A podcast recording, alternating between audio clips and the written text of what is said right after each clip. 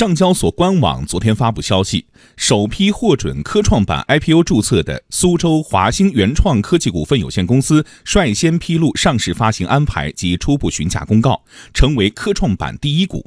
业界及投资者期待的科创板第一股终于来了，怎样打新？来听央广记者刘林聪的报道。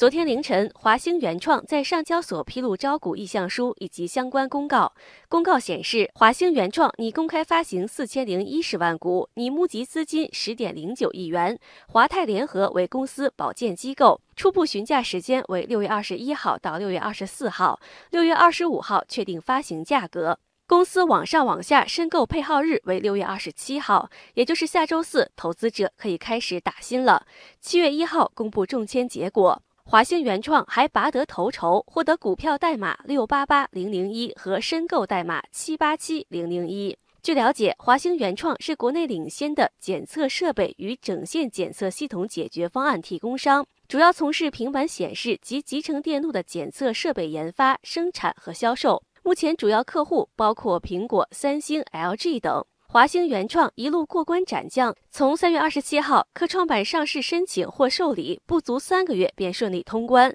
申万宏源证券首席市场专家桂浩明表示，对于市场而言，在科创板企业中，华兴原创起初并不起眼，但是能够弯道超车，主要是和科创板试点注册制后信息披露的完整性有关系。注册制的核心就是信息披露完整准确。那么应该说，在这方面，华兴当然它也经过几轮的问询了，它所体现的相关的资料啊，这个应该是还是比较完整，信息披露还是做的比较到位，所以就比较早的啊审议过会。华兴原创已确定为科创板第一股，不少投资者也做好打新准备。打新攻略怎么操作？投资者怎么参与？单个账户打新中签概率有多高呢？据了解，个人投资者具体有两种方式参与科创板打新：一是购买科创板基金间接参与；二是直接参与。但在开通权限时，账户需满足两个条件：前二十个交易日的账户日均资产不低于五十万元，有两年以上的证券交易经验。还有一个重点要注意，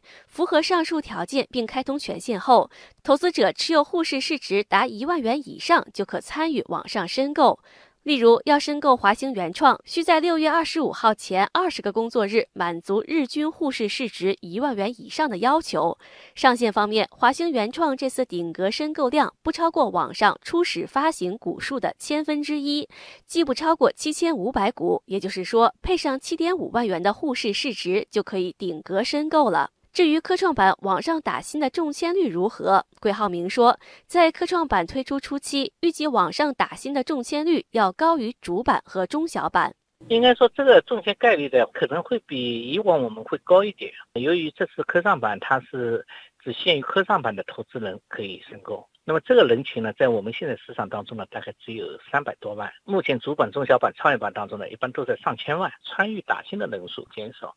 当然了，由于科创板的发行规模比较小，而且呢，大部分呢又是配给了机构投资者啊，所以整个数量可能比例上大幅度提高呢也不可能。科创板作为今年资本市场最为重要的制度试验田，科创板第一股所承受的市场期望值及压力都不小。对此，东北证券首席投资顾问郭峰提醒，由于科创板相较 A 股其他板块不同的制度安排，投资者在参与科创板的过程中，对科创板企业的估值要有清晰的判断，并需格外注意新股申购的风险。科创板的 IPO 跟现在的主板、中小板的定价呢是有很大的差别的。科创板的定定价更多的会采取注册制市场化的这种定价。会打破市盈率的一个限制，很有可能发行的过程当中，大家比较看好这些科创行业的未来前景的话，也不排除定价会比较高。另外，武汉科技大学金融证券研究所所长董登新指出，由于科创板企业在首发及增发上市前五个交易日不设涨跌幅，对于一些估值较高的科创板企业来说，